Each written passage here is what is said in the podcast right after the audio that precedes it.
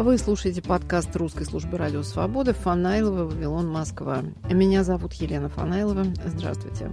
В этом подкасте я разговариваю с художниками, литераторами, музыкантами, людьми театра и кино о духе времени, о том, как искусство связано с современностью.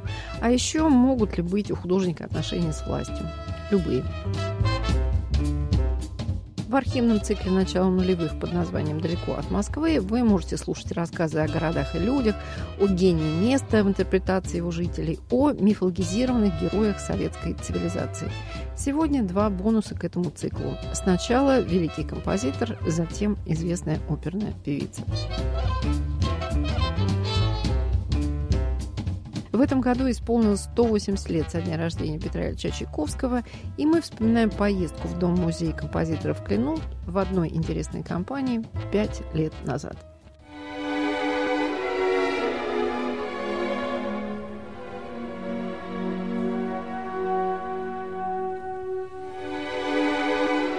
Дом-музей Чайковского в Клину я отправилась по инициативе биохимика Франциско Вилаплана, поклонника великого русского композитора. Молодой испанец живет и работает в Стокгольме, имеет музыкальное образование, не скрывает своей гомосексуальной ориентации и прекрасно осведомлен на российском законе против гей-пропаганды. Одной из главных целей поездки в Россию Франциско объявил визит в дом-музей своего кумира.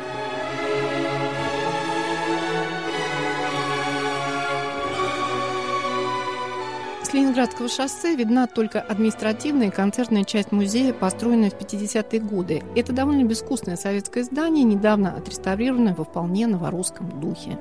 Напротив него, на другой стороне шоссе, интернат для ментальных инвалидов. Франциско просит сфотографировать его на фоне указателя «Дом-музей Чайковского». Экскурсовод Лариса Петровна ведет нас вглубь сада, где цитирует Петра Ильича. «Люди, которые мне неинтересны, сюда попросту не приедут, а те, кого я приглашу, приедут едут и сюда. Ну вот при нем был разбит вот эти клумбы при Петре Ильиче, потому что он всегда говорил, что самое прекрасное в мире – это музыка, цветы и дети. Любимый его цветок был ландыш. Вообще он любил цветы с резким запахом, допустим, резида. И вот эти деревья, вот они ровесники дома. Дом в 1877 году, и вот эти деревья были. Сейчас они умирают. Сад запущенный, но прелестный, со следами регулярной планировки. Лариса Петровна с иронией сообщает, что в павильоне в саду проводятся встречи районной администрации, а также свадьбы. Дом деревянный, выкрашен серой краской. Пристройка справа была сделана после смерти композитора. Его брат Модест Ильич и племянник Владимир решили сделать здесь первый в России музыкальный музей. На двери надпись «Дома нет, просят не звонить». Экскурсантам предлагаются холщовые тапочки на завязках и первый этаж с парадным портретом Петра Ильича, а также с разными артефактами почета. Чайковский жил на втором этаже. Самое интересное находится там. Гостиная с роялем, кабинет с узеньким письменным столом, книжные шкафы с полным собранием сочинений Моцарта и русской классики, огромный альбом с рисунками чешских художников, чернильница в виде статуи свободы. Звучит рассказ об американском путешествии Чайковского. В письме Модесту пишет, Модя попал в рай холодная горячая вода, освещение, телефонная трубка. И у нас есть такая, значит, небольшая записная книжка, которую он купил во Франции перед Атлете. И вот на первом страничке этой книжки, значит, первое.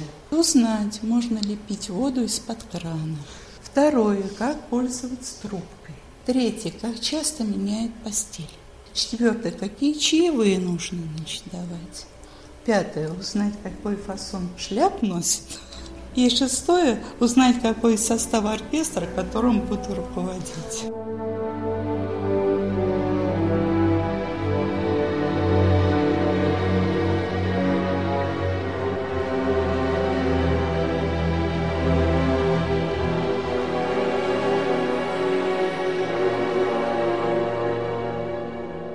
Чайковский, по словам экскурсовода, сам развешивал фотографии на стенах дома. Их порядок постарались воспроизвести после возвращения музея из эвакуации.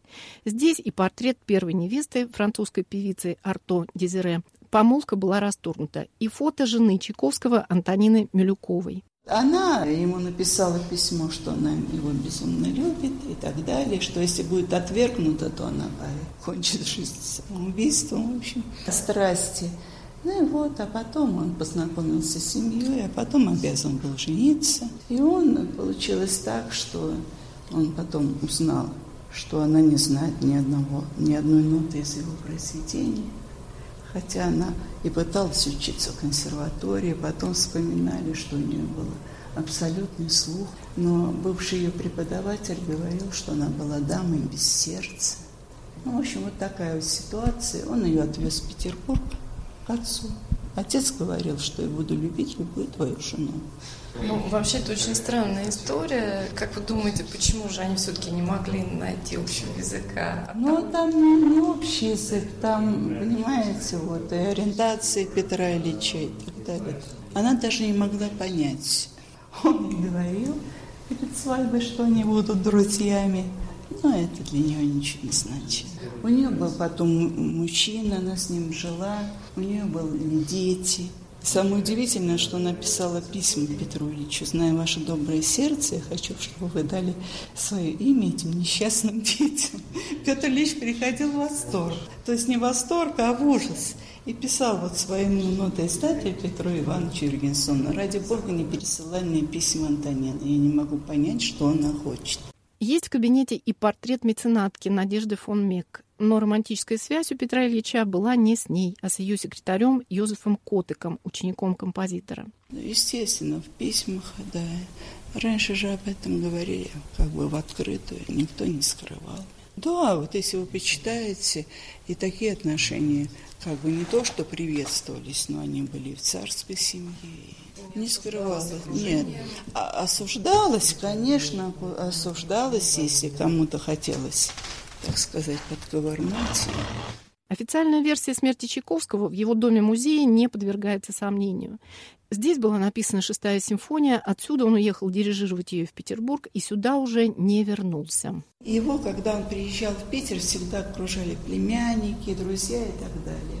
И вот он их всех пригласил в ресторан Леннер, Невский проспект 8.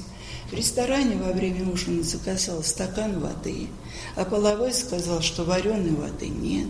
А Петр Ильич сказал, что ему все равно. Ему принесли стакан сырой воды.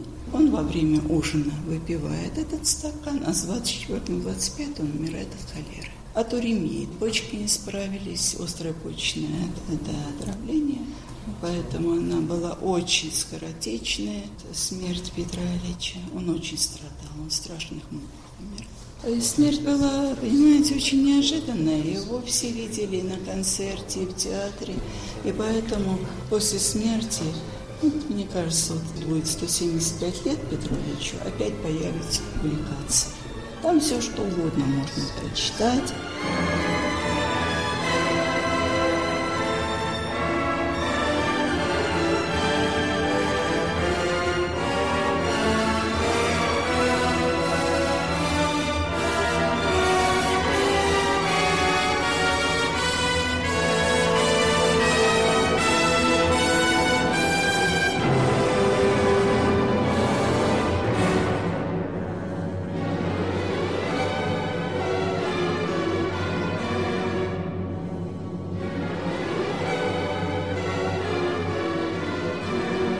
В финале экскурсии, естественно, поинтересоваться у Франциска, то ли он увидел, что ожидал. Ничего неожиданного я не увидел. Это государственный музей, и Чайковский изображен так, как государству хочется. В доме, где он работал, чувствуешь себя как-то невесело. Тут совсем нет музыки, а ведь Чайковский — это практически поп-идол, великий композитор, лучший русский композитор своего времени. Но здесь нет никакого прославления его жизни. Это просто коллекция фактов и вещей. That's how I felt. Какова была вообще изначально вот эта идея увидеть это место? Кто такой для тебя Чайковский?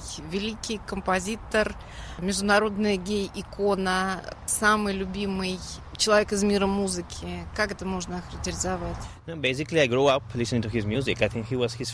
Я вообще-то вырос на его музыке. Он был первым композитором, который произвел на меня большое впечатление, с которым я почувствовал связь.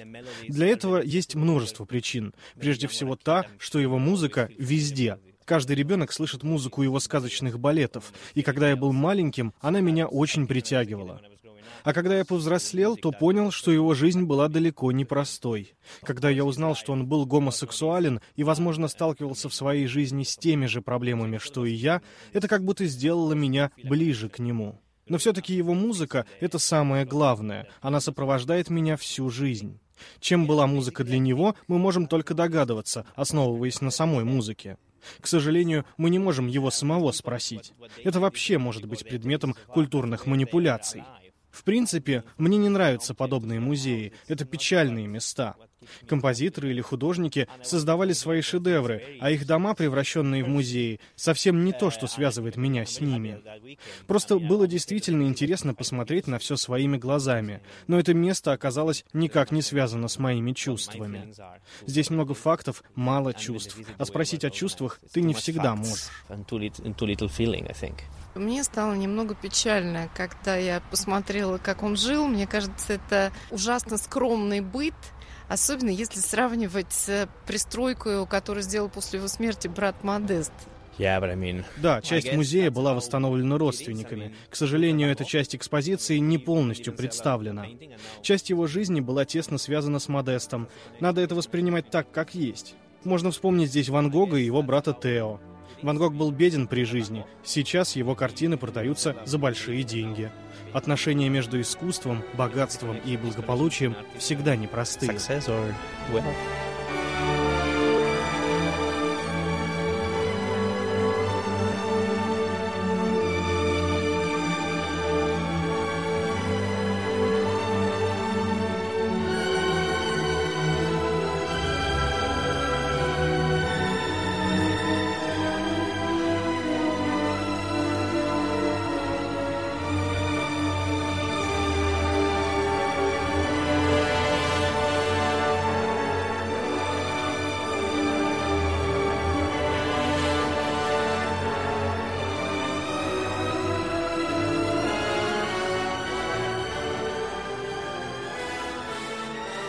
Возвращаемся из Дома музея Петра Чайковского и отправляемся на интервью со звездой европейской оперы Инессой Галанте.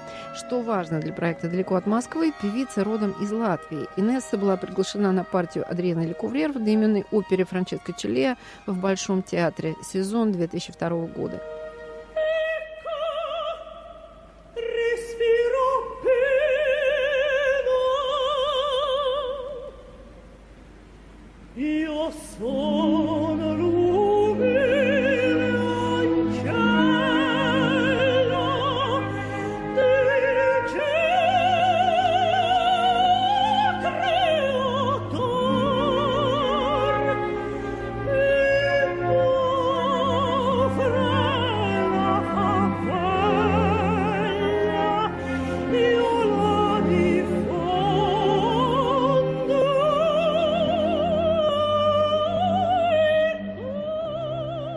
Партия Адриены в опере Челеа и роль Адриены в пьесе Скриба традиционно любима примадоннами. Хотя бы потому, что это история примадонны, которая отдает себя театру и умирает от любви. Спектакль очень сложный, специальный, но безумно одухотворенный и трогательный. Все это основано на документальной истории. Адриана Лекуврер, 38 лет. Предположительно, Та же история Моцарт и Сальери была отравлена своей соперницей или не была, потому что разноречивые подтверждения и слухи и так далее. Она искренне. А мне очень нравятся искренние чувства, искренние люди, одухотворенные, с сиянием из глаз, теплые. Это не значит, что ты должен быть открыт на распашку, нет. Но настоящее. Все чувства, эмоции. Банальный, но неизбежный для оперной певицы, вообще актрисы, вопрос. Ваши любимые роли? Не знаю, каждая новое или исполняемое, самое любимое на тот момент. Это невозможно, как у мамы спрашивают, кто из ваших детей. Так у меня всего одна доченька, я не знаю, что такое 20 детей. Когда-то я могла бы сказать, ну, наверное, там Травиата, Лючия, Баттерфляй, Маргарита, Фауст, и Вагнер, и Памина, волшебная флейта. И все, что я пела, я любила и Снегурочку, и, Аланту. Я пою Верди Реквием, я люблю его, я пою Моцарт Реквием, но я это люблю. Мне очень трудно петь вещи, в котором я ни, ничего не чувствую. И Дон Джоана, Дон Эльвиру я очень любила. Потому что в каждой... Что такое женщина? Это как диамант, как бриллиант, тысячи граней. Какой повернешь, та сверкает. И мы же очень противоречивые и разноречивые. С, с разными людьми мы контактируем по-разному, ведем себя по-разному, в большей или меньшей мере. Вы много гастролируете и довольно редко бываете в России. Какими вам на этот раз показались русские люди? Стали более печальными, более беззащитными, более пессимистичными. Я говорю о среднем поколении и о старшем поколении. Выбитыми несколько из колеи, но вот эта беззащитность и какая-то неуверенность в завтрашнем дне, она присутствует во всем мире, только не до такой степени. Молодежь — это уже совершенно другой материал, потому что они выросли в этих условиях, и для них это норма. Вот, а менять одну систему на другую это, — это очень сложно. То, что считалось когда-то элитой или достойным, быть работягой и так далее, пролетарий, это было, звучало гордо, то, то сейчас эти люди, многие остались униженными и вернулись на круги свои, скажем так. Чем они унижены и почему, как вы думаете? Но тут все дело в государстве, которое поддерживает своих граждан или плюет на них, или строит для них фабрики и заводы, чтобы человек занимался делом и чувствовал свою причастность к этой жизни. А не ездил в Китай или в Турцию с тюками и пытался как-то прокормить своих детей и выжить. Я думаю, что когда так много людей и такое большое государство, то отношение э, правительства – беспомощное, наверное, состояние или наплевательское. В маленьком государстве легче, в организованном тоже. А так как Россия не организованная по своей сути, она огромная, и люди совершенно другая ментальность и характер, авось небось, и эхмат руляля, широкая душа, и все, что в России происходит, оно безгранично. И в любви, и в ненависти, и в хамстве, и в свечении души. И такие дороги, и такие книги. А интеллигенция, конечно, российская, она... Только жаль, что они вымирают. Они уходят, вот эти пиковые дамы, они уходят. Вот это страшно. Вы думаете, это навсегда? Наверное, они будут как-то репродуцироваться. Просто хочется думать.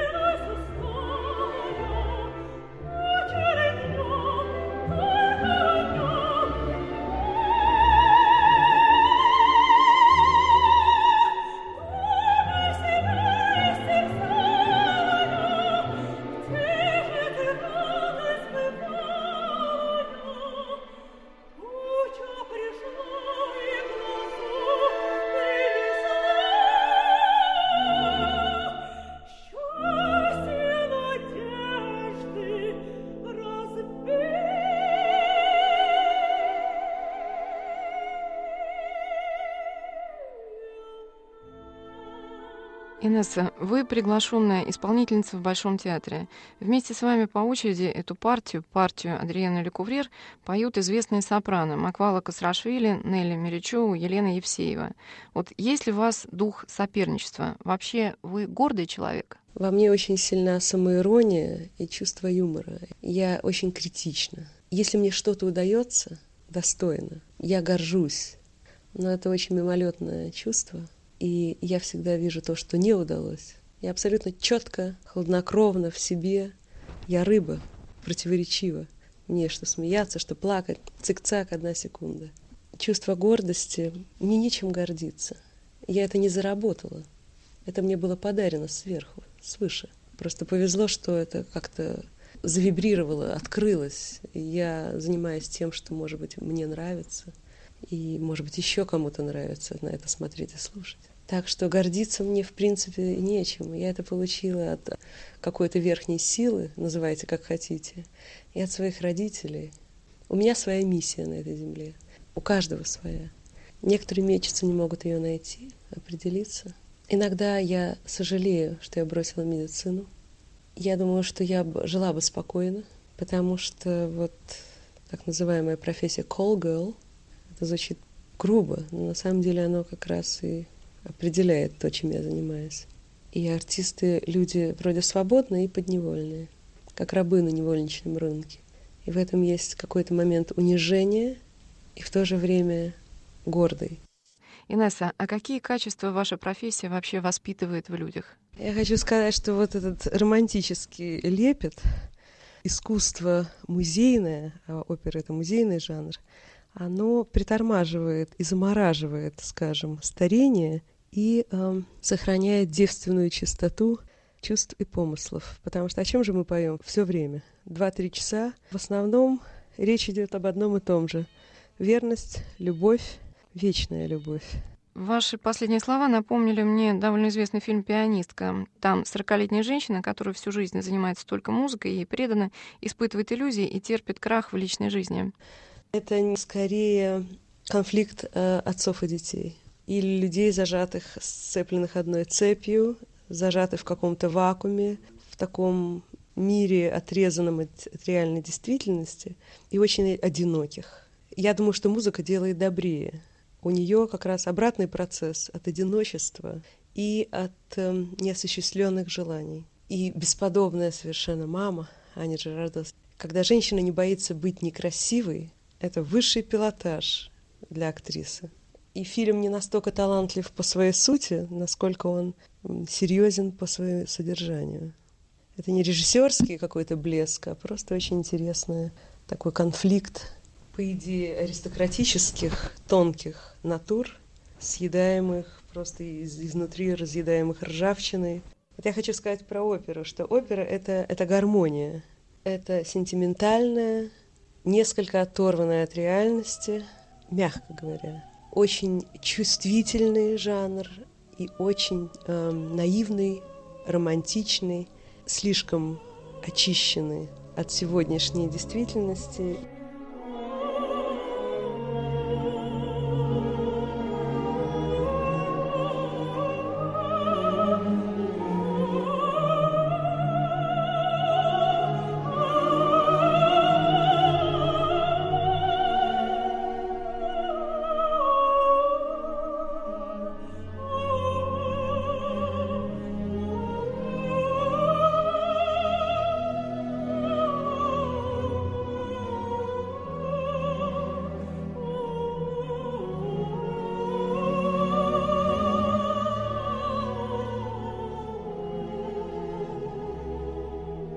Давайте вернемся к опере как музейному искусству. Вы думаете, что люди прошлых веков были другими? Люди же были намного более наивные и доверчивые, и более чистые, скажем, в массе своей. Не потому, что они меньше или больше мылись. Существовало и воровство, и все, все на свете. И проституция, и предательство, оно всегда существовало. Но просто не было такого, скажем, единения мира в одном не было технического прогресса и всех этих дел, которые делают шарик таким маленьким, доступным, вероломным и активным. Все-таки люди жили в каких-то конкретных местах, и они зависели от мнения окружающих, и религии, и условности, и традиции, они давлели куда больше, чем сегодня. И вот все это вместе, оно вроде бы сохраненный, такой наивный, доверчивый, романтический а бред перенесенный на сегодняшнюю почву, он выглядит, может быть, анахронизмом для многих людей и чем-то совершенно потусторонним. Но для таких чистых душ, не испорченных и не вовлеченных в этот водоворот мирового господства и так далее, вот для таких людей, которые ищут спасение для своей души или мечтают о том, что они не могут получить в реальной жизни, они уходят кто-то в романы, кто-то в бутылку, кто-то в оперу, в книги, выдуманный мир, который вроде бы отражает и в то же время является отражением с пышными перьями того, что бы хотелось и чего нет. А чего именно нет? Чего не хватает людям? Вечная любовь, верность, и благородство, чистота помыслов и и самопожертвование, и все ведь построено на любви. Это не обязательно, что мужчина и женщина, но в принципе это обязательно опера, она такую откровенную сексуальность не приемлет, она присутствует, потому что это и есть как раз тот заряд. Но акцентируется на верхнем этаже, а не на нижнем. И в этом ее, скажем, такая вечная чистота, и в этом-то и есть загадка. Прелюдия намного интересней или неожиданнее и возвышеннее, чем все последующее. Вот люди встретились, и уже тогда понятно более-менее, что происходит. Я говорю грубо, примитивно, но эта озаренность, этот полет, состояние полета, оно вот как раз принадлежит этой прелюдии. Встречи, первый взгляд. И все это есть в опере Адриена Лекуврер, где вы исполняете ведущую партию. Но заканчивается там все довольно трагично. Любовь и смерть в опере — это законы жанра? Обычно это все трагично, и обычно это все кончается смертью, помешательством. То есть я на сцене умирала столько количества раз, но это не, не освобождает от отсутствия страха. На будущее меня нет, потому что это все игра. И это не моя смерть, это написано кем-то. Ну, ты вкладываешь, конечно, свое я, но это все совершенно иное. Как бывший медик я подтверждаю, что это совсем иное. Потому что, наблюдая за людьми в, в реанимации, этот ужас в глазах и беспомощность, и это одиночество и страх, потому что страшно все, что неизвестно, и переступить этот порог, за которым ты не знаешь, про что тебя ожидает. Вот этот страх неизвестности — это и есть самый большой страх. Все фантазии всегда намного страшнее, сильнее реальной действительности, а иногда и наоборот.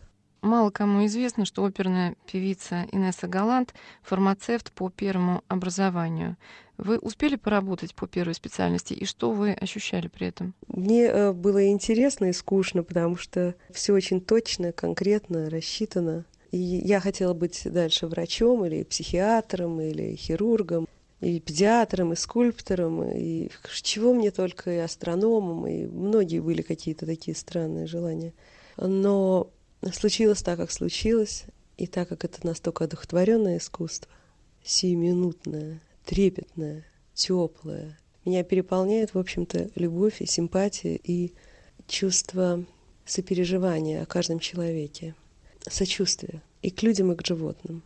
У меня много друзей, я очень люблю друзей, я очень люблю людей, я их прощаю. Человек слаб, даже самый сильный человек слаб и ему нужна поддержка и заряд энергии, бодрости. И хочется думать, что вот театр, музыка, тот самый заряд и поддержка для нас всех. Все чувства, эмоции. Я надеюсь, что это дойдет до слушателей, потому что для этого мы и существуем.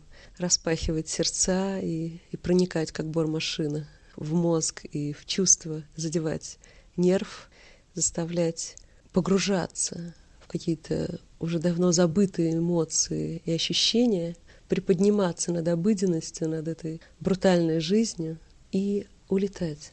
И человек должен плакать, но не от горя, чистые слезы, слезы радости. Он должен плакать, потому что в этот момент он жалеет не только себя, он задумывается о чем-то, погружается во что-то. Его сердце бьется, и он в состоянии экстаза, редкое состояние. И чем дальше, тем реже вернуть в это не всегда удается.